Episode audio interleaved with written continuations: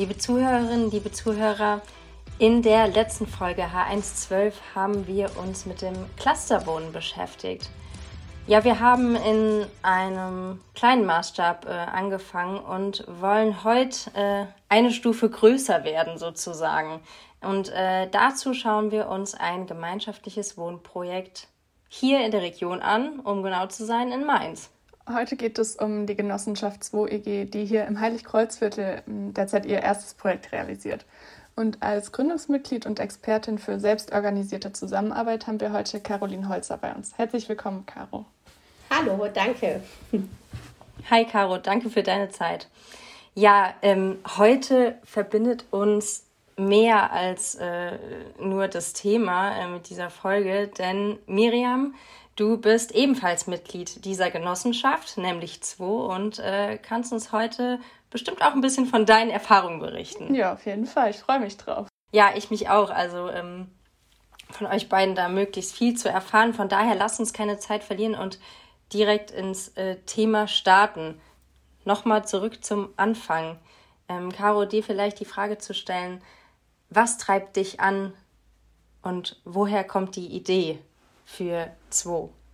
Denn du bist ja äh, Gründungsmitglied. Ähm, ja, genau. Also was treibt mich an?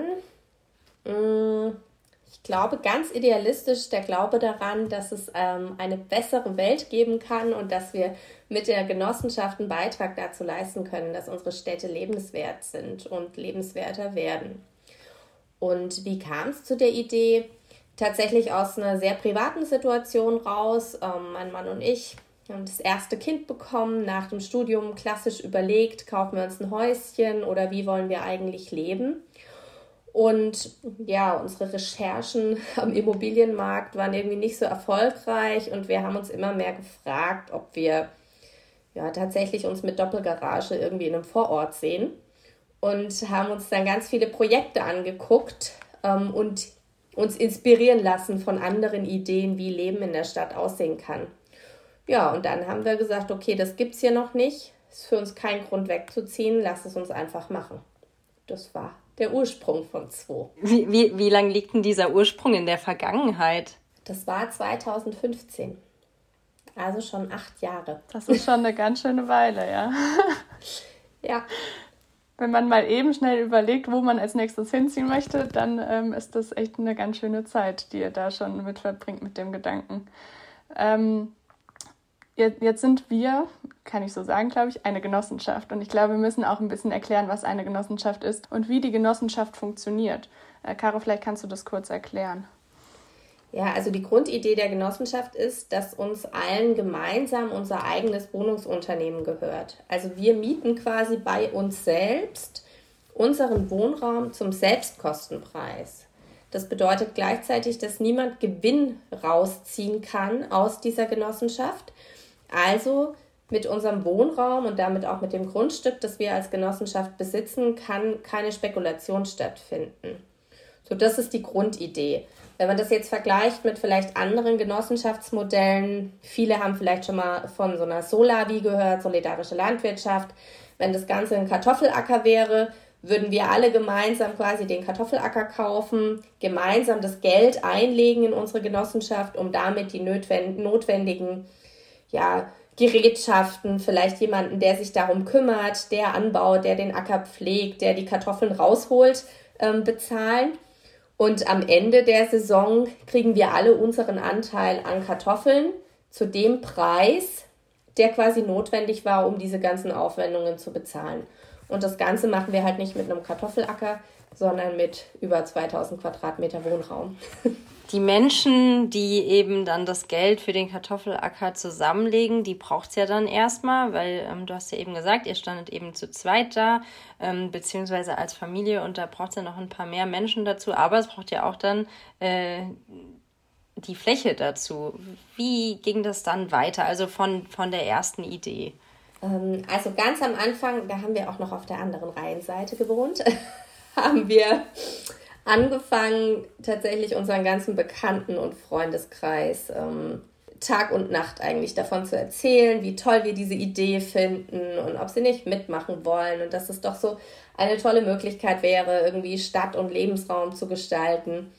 Und haben dann tatsächlich auch ein paar Leute gefunden, mit denen wir erstmal einen Verein gegründet haben. Und mit dem Verein haben wir dann auch erstmal so ein Urban Gardening Projekt aufgezogen, auf einer Konversionsfläche, die wir in Castell ins Auge gefasst hatten. Und wir haben immer gesagt, wir müssen parallel auf mehreren ähm, Ebenen unterwegs sein. Also einmal sichtbar sein, irgendwie ein, ja, eine Aufmerksamkeit und eine Achtsamkeit, Awareness für den urbanen Raum schaffen. Also auch, was kann mit Flächen überhaupt passieren und ähm, wie kann das belebt werden und gleichzeitig politisch und strategisch aktiv zu werden. Dann haben wir ein Quartiersentwicklungskonzept geschrieben. Ich muss dazu sagen, ohne irgendeine Ahnung davon zu haben. Also wir haben wild recherchiert und alles zusammengepackt, was wir gefunden haben und sind damit dann in Wiesbaden tatsächlich durch die städtischen Gesellschaften und die unterschiedlichen politischen Fraktionen gezogen und haben gesagt, hier super Idee, Konversionsflächen sollten so und so entwickelt werden, gemeinschaftliches Wohnen, ganz wichtig. Da haben wir es tatsächlich bis zu einem Magistratsbeschluss für eine Konzeptvergabe in Wiesbaden auch geschafft. Also das war wirklich auch toll. Der ist jetzt auch wirksam ähm, und wird jetzt auch umgesetzt. Dann kam eine Nachricht über den Bundesverband Baugemeinschaften, in dem wir auch drin sind äh, von Anfang an, dass in Mainz jetzt das Thema Baugemeinschaften vorangetrieben werden soll. Und da gibt es so ein monatliches Treffen. Und ob wir denn nicht mal kommen könnten und ob ich denn nicht mal ganz speziell unser Konzept vorstellen könnte, weil man hätte die Webseite gesehen und das wäre ja ein tolles Beispiel für die Mainzer Baugemeinschaften sich mal anzuschauen, wie so ein Konzept auch gehen könnte. Ja, und dann bin ich dahin, habe unser Konzept vorgestellt, so wie wir das in den letzten Jahren einfach an ganz vielen Stellen in ganz Hessen und Rheinland-Pfalz gemacht haben, um sichtbar zu werden. Und da haben wir uns dann noch mal intensiver mit dem Grundstück im Heiligkreuzviertel beschäftigt. Das haben wir vorher tatsächlich. In welchem Jahr? Sorry, dass ich dich unterbrechen muss, aber in welchem Jahr befinden wir uns jetzt ungefähr? Ungefähr 2017. Also schon so zwei Jahre ungefähr vergangen. Ja, 17, 18 fast schon, genau. Da haben wir ja, uns das nochmal angeschaut. Vorher hatten wir immer davon gehört, in Mainz gibt es ein Grundstück und so mit Blick auf die Karte. So, ach nee, das ist irgendwie gar nicht so zentral und wollte die ganze Gruppe nicht. Ähm, ja, und dann kam ich da zurück von dem Termin und habe gesagt, okay Leute, wir müssen uns bewerben, da gibt es eine Konzeptvergabe, jetzt oder nie. Und ähm, dann haben wir das tatsächlich gemacht, haben uns beworben und haben ja auch ähm, ja, einen Zuschlag bekommen und durften dann einen Teil kaufen. Vielleicht müssen wir an der Stelle auch noch mal kurz die Konzeptvergabe erklären. Genau, also Konzeptvergabe heißt jetzt in dem Kontext, dass ein Grundstück eben nicht nach dem höchsten Preis vergeben wird, sondern es gab einen festgesetzten Fixpreis ähm, pro Quadratmeter und ähm, es gab eine Jury, die nach qualitativen Kriterien die Konzepte, äh, mit denen wir uns beworben haben, quasi ja, bewertet hat. Also das heißt, man musste ein Konzept für eine möglichst gute gemeinschaftliche Nutzung ähm, auch mit Wirken ins Quartier ähm, und so weiter vorlegen und auch schon einen ersten, eine erste Skizze, einen ersten Entwurf, eine Projektskizze einreichen. Ja, ich glaube, was vielleicht auch wichtig ist, ist äh, so dieses Thema gemeinschaftliches Wohnen ganz allgemein. Also was bedeutet das überhaupt? Ähm, ich habe das Gefühl, das kann auch für jeden so ein bisschen was anderes bedeuten und das ist auch von Projekt zu Projekt äh, schon auch sehr unterschiedlich.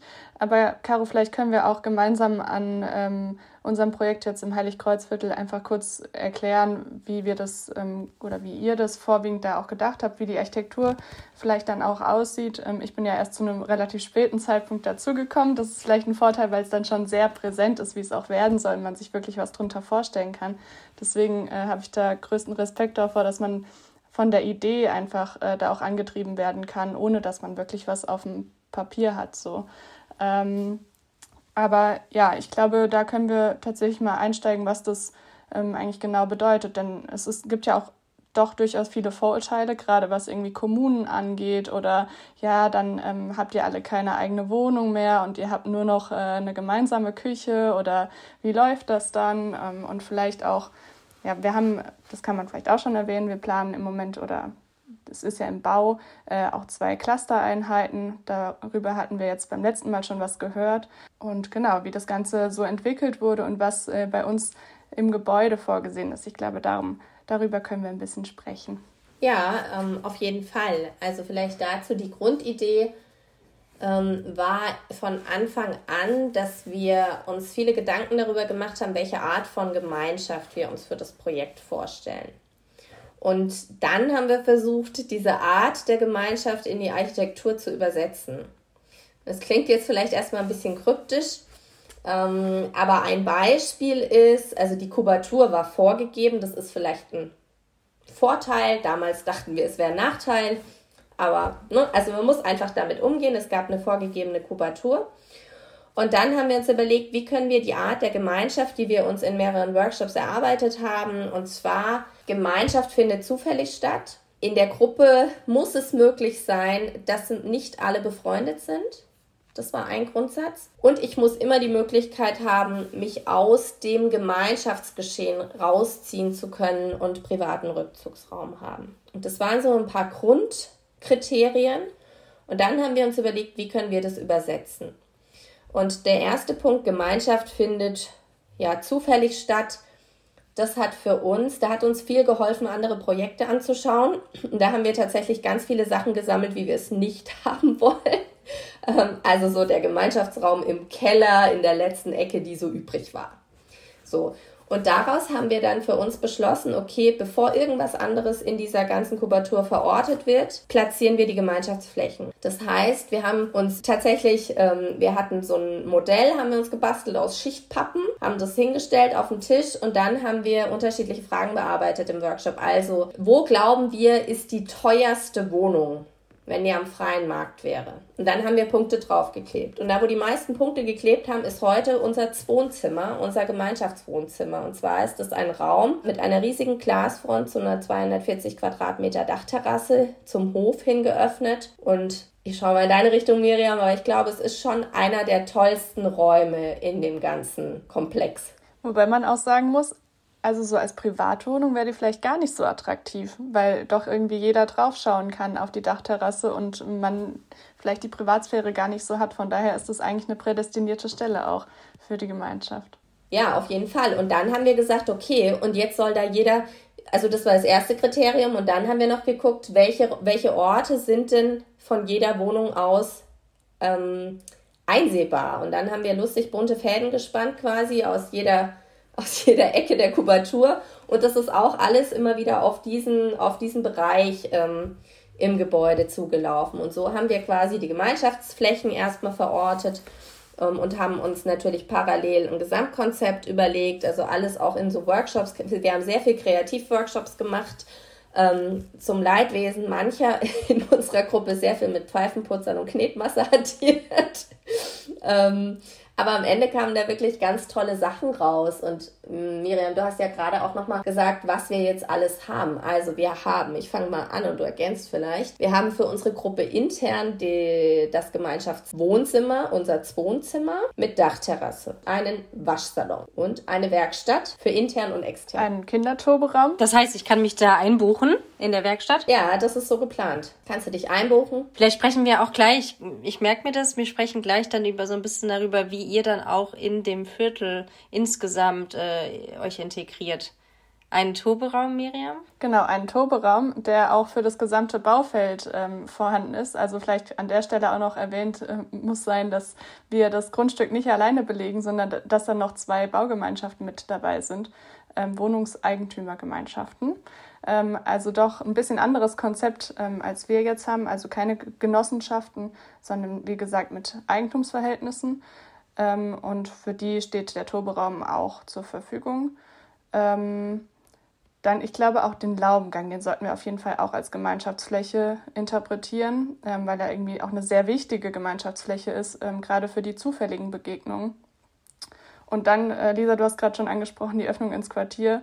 Ähm, da ist auf jeden Fall unser äh, Quartierscafé, das QW, ähm, da mit dabei. Und ähm, ja, genau, vielleicht können wir da gerade drüber sprechen, wie wir uns ins Quartier dann auch öffnen wollen oder ähm, was oder wie vielleicht auch nicht. Mhm, weil das ist ja schon interessant, wenn man in so einer, in einem gemeinschaftlichen Wohnprojekt ähm, sich befindet, ähm, grenzt man sich dann innerhalb dieser Gemeinschaft nach außen eher ab. Jetzt haben wir schon gelernt, ihr habt euch auch bewusst wahrscheinlich dazu entschieden, das nicht zu tun, sondern auch als ähm, so ein Mehrwert für, für das Gebiet dort zu sein. Das Gästezimmer habe ich übrigens vergessen. Ja, die drei Gäste-Apartments, die wir haben und die auch ähm, einmal mit einem Kontingent natürlich für uns ähm, ja, vorreserviert sind zu einem Teil, weil wir in den Wohnungen keine Gästezimmer bauen. Ähm, aber alles, was frei ist, wird dann auch nach außen vermietet. Also auch da kann man sich einmieten und ähm, ein bisschen Wohnprojektluft schnuppern, wenn man da Lust drauf hat. Und das ist aber ja genau auch das, was eben ja der große Vorteil am gemeinschaftlichen Wohnen ist, dass man eben nicht jede Fläche in der eigenen Wohnung braucht. Also auch die Waschküche, ähm, die sorgt ja dafür, dass wir keine Waschmaschinen in der Wohnung brauchen und die verbraucht ja wiederum auch ein bisschen Platz. Oder halt insbesondere das Gästezimmer. Wenn jetzt jeder ein eigenes Gästezimmer vorhalten würde, dann ich weiß nicht, wie viel Quadratmeter mehr wir da bauen würden und wie, teuer, wie viel teurer das dann wäre. Genau, also vielleicht noch dazu, das andere ist das Arbeitszimmer. Also auch Arbeitszimmer haben wir gar nicht in den Wohnungen. Ich glaube, in ein, zwei Wohnungen gibt es so kleine Minizimmerchen, die auch als Arbeitszimmer genutzt werden können. Ähm, ansonsten ist auch das eine Fläche, was wir in das QW ausgelagert haben, weil auch da wird es einen Coworking-Bereich geben, wo man auch von außen Plätze mieten kann. Und ansonsten gibt es in dem QW, wenn wir jetzt mal dabei bleiben, bei unserem Wirken ins Quartier, ähm, natürlich einen Kaffeebereich mit äh, sehr gutem Kaffee. für den es sich auf jeden Fall lohnt, mal vorbeizuschauen. Und es soll auch ein Veranstaltungsraum werden, also für Kultur im Quartier, also alles von Poetry Slam, kleine Konzerte, ähm, aber auch für Workshops, ähm, Tagungen, im kleineren Rahmen natürlich, weil es nicht so riesig ist, ähm, aber da stehen insgesamt schon über 140 Quadratmeter zur Verfügung, die man gut nutzen kann und es soll eben auch ein kleines Gastroangebot geschaffen werden, Mittagstisch ähm, an unterschiedlichen Tagen in der Woche. So, das ist das Cuvée. Wichtig finde ich da irgendwie auch, das ist ja jetzt ein Neubauquartier. Ähm, das heißt, da gab es vorher eigentlich noch keine Infrastruktur. Jetzt mittlerweile stehen schon ein paar Gebäude dort und es ist auch, ähm, also es gibt einen größeren Supermarkt, es gibt einen Bäcker, ähm, es gibt eine Pizzeria, also so ein bisschen was ist vorhanden. Aber ich glaube, dadurch, dass wir jetzt auch relativ früh in dem ganzen Quartier schon bauen können, können wir da so einen wichtigen Baustein auch hinsetzen, der ähm, für das ganze Quartier dann auch wichtig werden kann ähm, oder so ein Ankerpunkt ist. Und der Bezug ist dann auch nochmal zur Grünfläche vorhanden. Also ich glaube, die Position ist sehr, sehr gut, ähm, ja, um da halt eben auch die Möglichkeit zu haben, ins Quartier zu wirken. Ja, und ähm, du hattest ja vorhin gefragt, dieser, dieses Thema Abgrenzung, ähm, also wie sehr bleibt man unter sich und wie sehr wollen wir uns auch öffnen. Auch da haben wir, so wie ich finde, durch die Architektur eigentlich eine ganz kluge Lösung gefunden, weil alles, was sich zur Gemeinschaft hinorientiert, äh, bezieht sich quasi auf den Innenhof. Also da sind auch die Sichtbeziehungen und so weiter. Und das ist aber geschützt im Hof. So. Und alles, was nach außen auch geöffnet ist, also jetzt die Werkstatt ähm, oder das Cuvée, auch ein Gästeapartment, das ist nach außen zur Straße ausgerichtet. Ähm, und auch auch da haben wir übrigens uns die Quartierspläne angeschaut, bevor wir uns beworben haben und auch da ähm, Wegebeziehungen auch durchs Quartier zu anschließenden Quartieren, zu den nächsten Bushaltestellen und so weiter, zu den Schulen angeguckt und überlegt, an welcher Ecke fahren wohl die meisten mit dem Fahrrad vorbei oder laufen vorbei und deswegen haben wir da quasi das Café verortet zum Beispiel.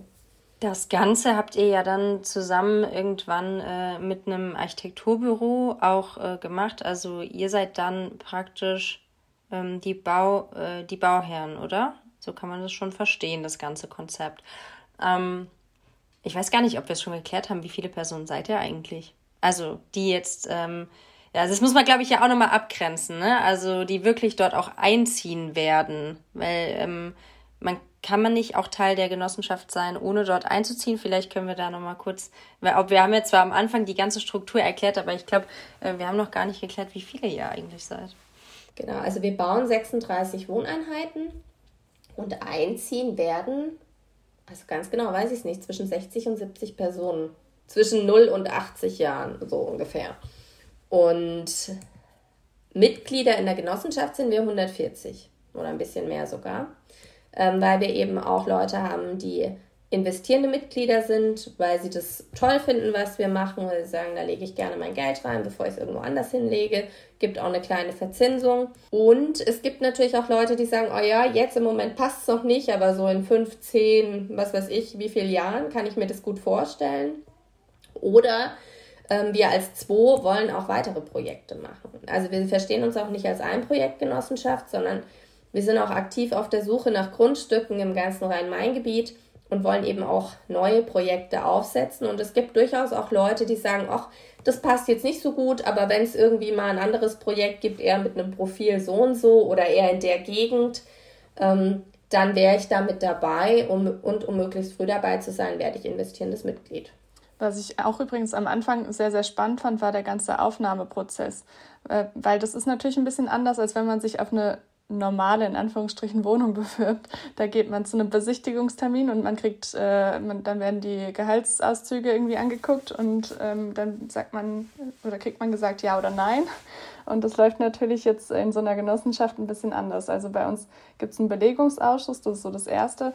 Ähm, der guckt sich die Personen dann auch ähm, wirklich an. Also es gibt Infoveranstaltungen, es gibt Onboarding-Veranstaltungen, ähm, wo man äh, so einen Prozess durchläuft ähm, und ja, man selbst das Projekt kennenlernen kann und aber die Leute aus dem Projekt einen auch kennenlernen können, äh, um so schon mal so ein bisschen zueinander zu finden, dass auch gegenseitig so ja, das Gefühl da ist, dass das passt.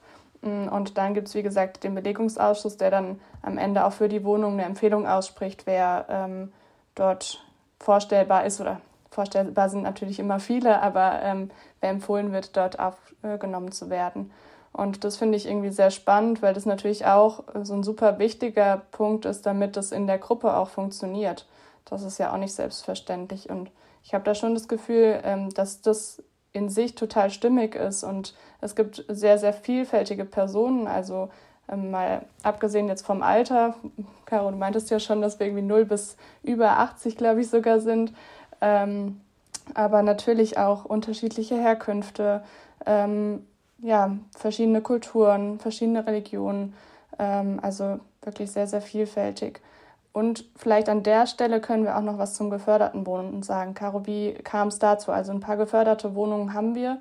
Ähm, wodurch kam die Entscheidung?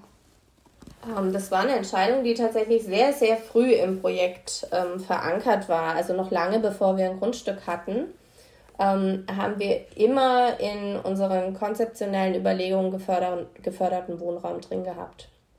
Also ursprünglich hatten wir auch mal einen Anspruch, mindestens die Hälfte geförderten Wohnraum zur Verfügung zu stellen. Ähm, es ist jetzt weniger, ich glaube, es sind, äh, ich weiß es nicht genau, zwischen 25 und 30 Prozent. Ähm, und das hängt natürlich mit, also mit der Marktsituation zusammen und mit den Preisen. Ähm, weil wir eben den Wohnraum nicht mit den Fördermitteln alleine herstellen können. Also das heißt, wir brauchen zusätzliches Kapital, um das umsetzen zu können in dem Projekt, weil eben auch Förderprogramme, zum Beispiel Gemeinschaftsflächen, ähm, nicht abgedeckt haben. Und da wir über 10% Gemeinschaftsflächen haben im Innenraum und dann halt auch noch im Außenraum, äh, sind es natürlich schon Kosten, die entstehen und die dann irgendwo, andere, äh, irgendwo anders quasi gedeckt werden müssen. Ja, aber dass wir geförderten Wohnraum bauen, also das ist so in der, ich würde sagen, in der DNA, also in der Grundidee drin, weil wir eben auch von Anfang an die Idee hatten oder im Konzept auch drin hatten, dass wir gesagt haben, es soll eigentlich ein ja, bezahlbarer Wohnraum für möglichst viele Menschen sein. Und das ist jetzt in der Realität natürlich an ganz vielen Stellen nicht so gelungen, wie man sich das idealerweise gewünscht hätte. Ähm, aber wir versuchen alles, um das möglichst weit aufzumachen, dieses Möglichkeitenfenster. Und man muss ja auch dazu sagen, also die wenigsten Wohnprojekte oder grundsätzlich Projekte, wenn sie jetzt von Investoren kommen, die äh, machen freiwillig irgendwie geförderten Wohnraum. Also da müssen die Städte schon die Unternehmen dazu zwingen, dass überhaupt mal eine geförderte Wohnung dabei ist. Ähm, das wird ja mittlerweile auch häufig gemacht. Also ich glaube, gerade im, im Heiligkreuzviertel sind die, ist die Quote gar nicht so schlecht ähm, weil da eben auch die Stadt gesagt hat, wir müssen das jetzt machen. Ähm, es wird dringend benötigt und man darf auch nicht vergessen, also es sind so viele Menschen, ähm, haben auch das Anrecht auf einen Wohnberechtigungsschein. Und da muss man wirklich nicht wenig dafür verdienen, äh, um den zu haben. Nee, also ich glaube, man kann ein Haushaltseinkommen von 90.000 haben im Jahr und dann fällt man schon in die mittlere Förderstufe in Mainz. Also ungefähr. Nagelt mich jetzt nicht auf die Zahl fest, aber es ist, ist nicht wenig. Ähm, was vielleicht noch so als letzter Punkt für den geförderten Wohnraum bei uns ganz wichtig ist oder vielleicht auch ein bisschen anders, ähm, ist, dass wir gesagt haben, alle Wohnungen haben den gleichen Standard und geförderter Wohnraum darf nicht sichtbar sein. Also der soll einfach irgendwo sein. Also keiner weiß, wo die geförderten Wohnungen sind. Also wir wissen es natürlich schon. Ähm, aber wenn man dran vorbeiläuft oder in die Wohnungen reingeht, sieht man nicht, ach, das ist eine geförderte Wohnung, hier sind nur die billigen Türklinken irgendwie montiert oder so. Das ist auf jeden Fall ähm, eine sehr schöne Haltung, die ihr da vertretet, um das mal so zu urteilen. Ähm, 10% Gemeinschaftsfläche in den Gebäuden und auch noch außerhalb, das hattest du eben schon erwähnt, äh, Caro. Diese äh, Frage hatte ich letzte ähm, Aufnahme oder letzte Folge auch schon gestellt, als wir über das Clusterwohnen gesprochen haben. Na, wie viel ist denn jetzt äh, der individuelle Bereich, sprich in eurem Bereich die Wohnungen und ähm, wie viel ist denn der Anteil ähm, Gemeinschaftsfläche an der Gesamtfläche vom ganzen Gebäude ähm, im Heiligkreuzviertel? Zehn Prozent über den Daumen hast du jetzt gesagt. Wie hat sich das entwickelt?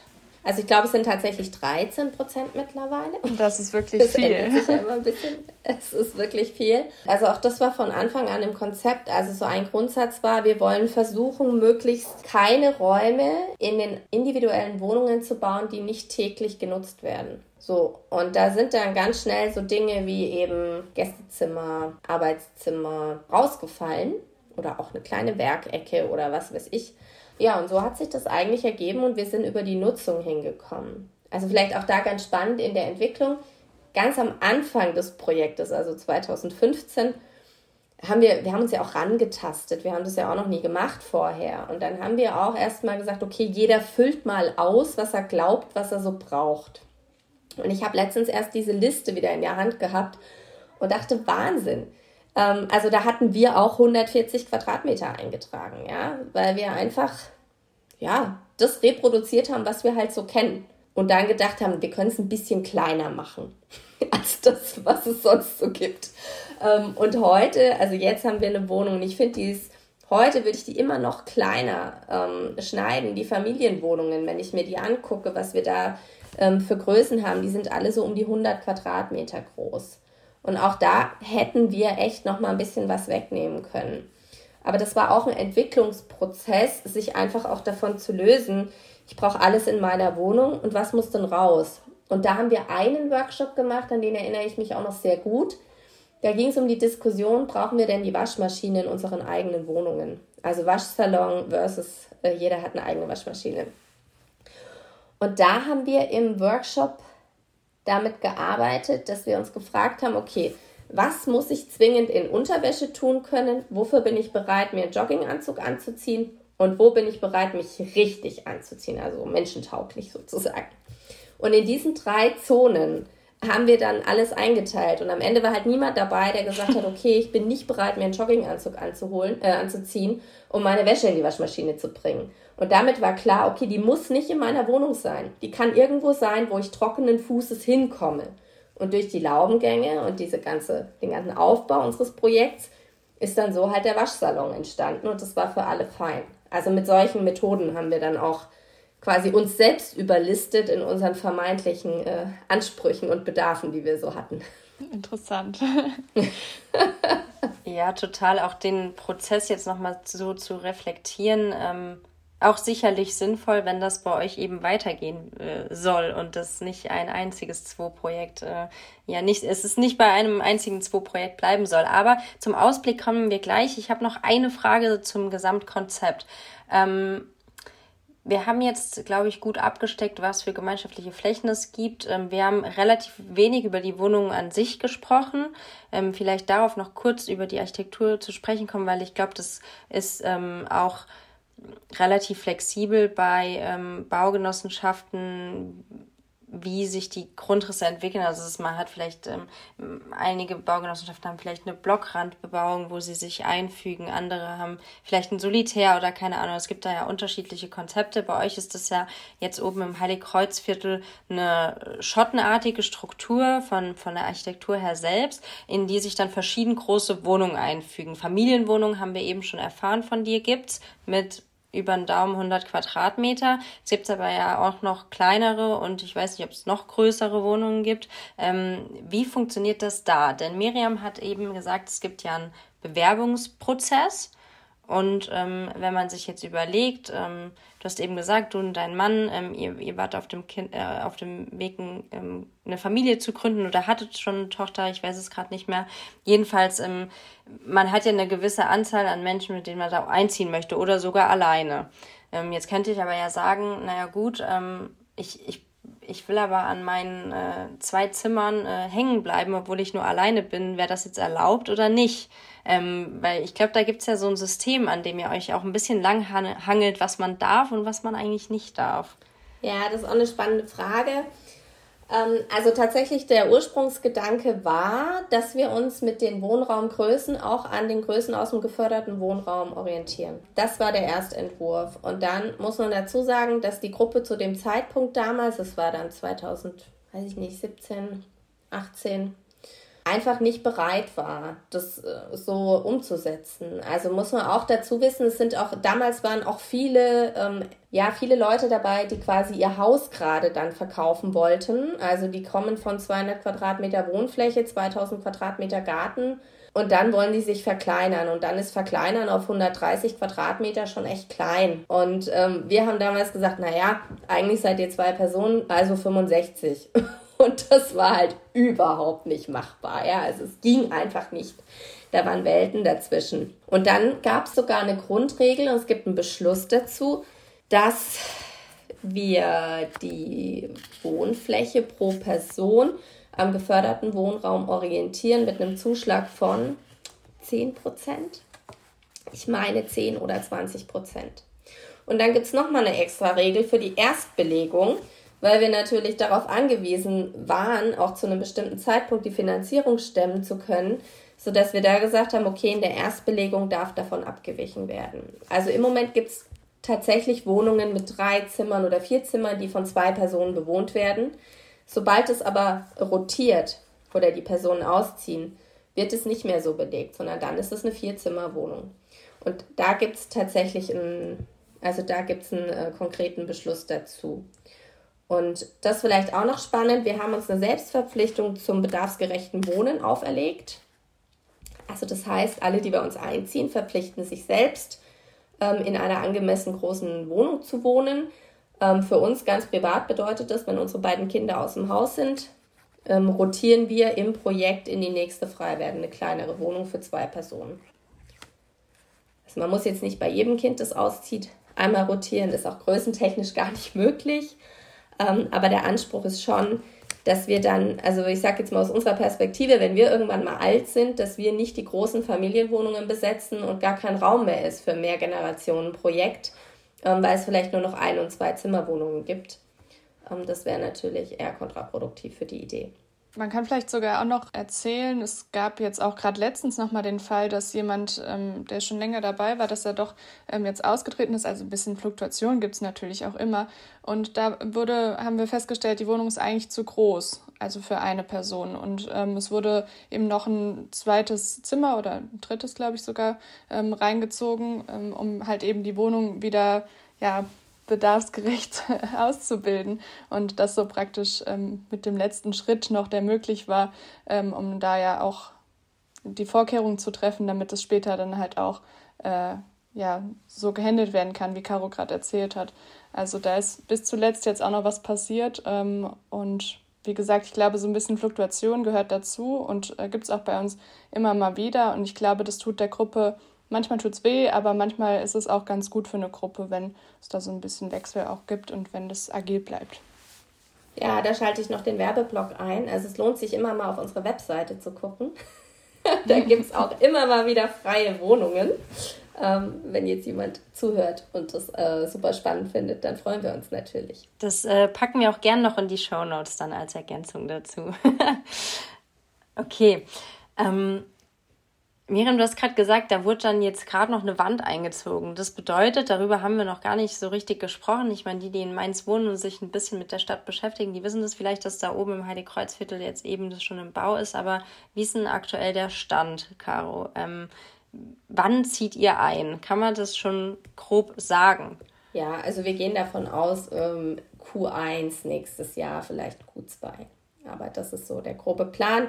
Ähm, wir Zum ersten Halbjahr, ja. Im ersten Halbjahr, genau. Also wir hängen tatsächlich ähm, in einer Lieferkette drin. Und solange die Teile nicht da sind, ist es nicht ähm, ja, sicher kalkulierbar. Ähm, aber der Rohbau steht, der Innenausbau hat begonnen, ähm, die Installationen sind zum großen Teil drin. Also wir warten jetzt quasi auf Heizungstechnik, Fußbodenheizung und dann den restlichen Ausbau und die Außenanlagen. Also es ist absehbar. Und man kann es sich schon angucken. Also wenn man dort ist, sieht man schon echt äh, richtig viel auch vom Gebäude und hat einen guten Eindruck, wie es mal werden kann. Ja, also wer eine kleine Stadtrallye machen möchte, das ist im Heiligkreuzviertel das Haus mit den Holzfenstern. Alleinstellungsmerkmal. Auf jeden Fall.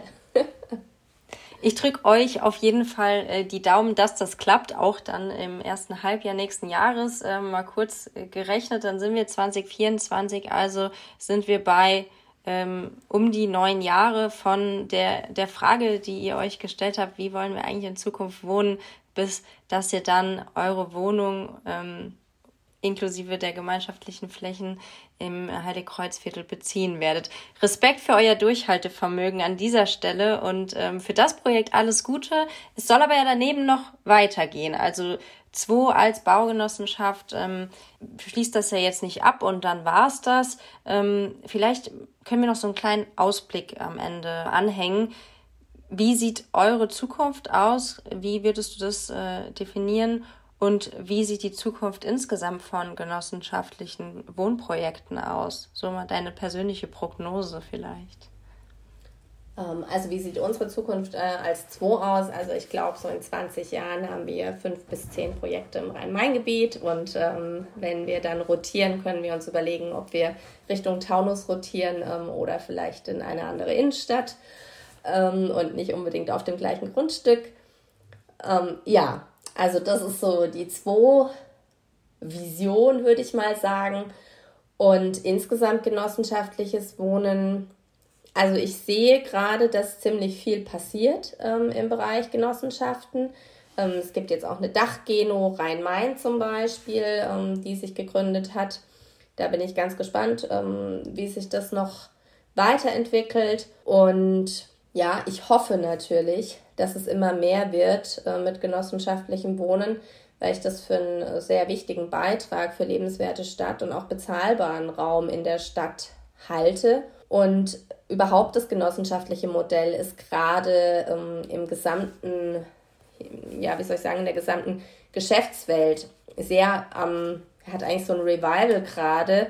Ich weiß nicht, es gibt das Thema Verantwortungseigentum. Das ist auch eine Organisationsform, die sich daran orientiert, eben die Organisation in das Eigentum und in die Hände der Mitarbeitenden oder der nutzenden ähm, Personen zu legen. Und die Genossenschaft ist da ja quasi die Urform. Und da gibt es gerade ganz viel. Und ich glaube auch, wenn die Digitalisierung ähm, der Genossenschaften noch ein bisschen weiter voranschreitet, dann wird es auch immer leichter, Genossenschaften zu gründen. Ähm, ja, und ich hoffe einfach, dass es mehr werden.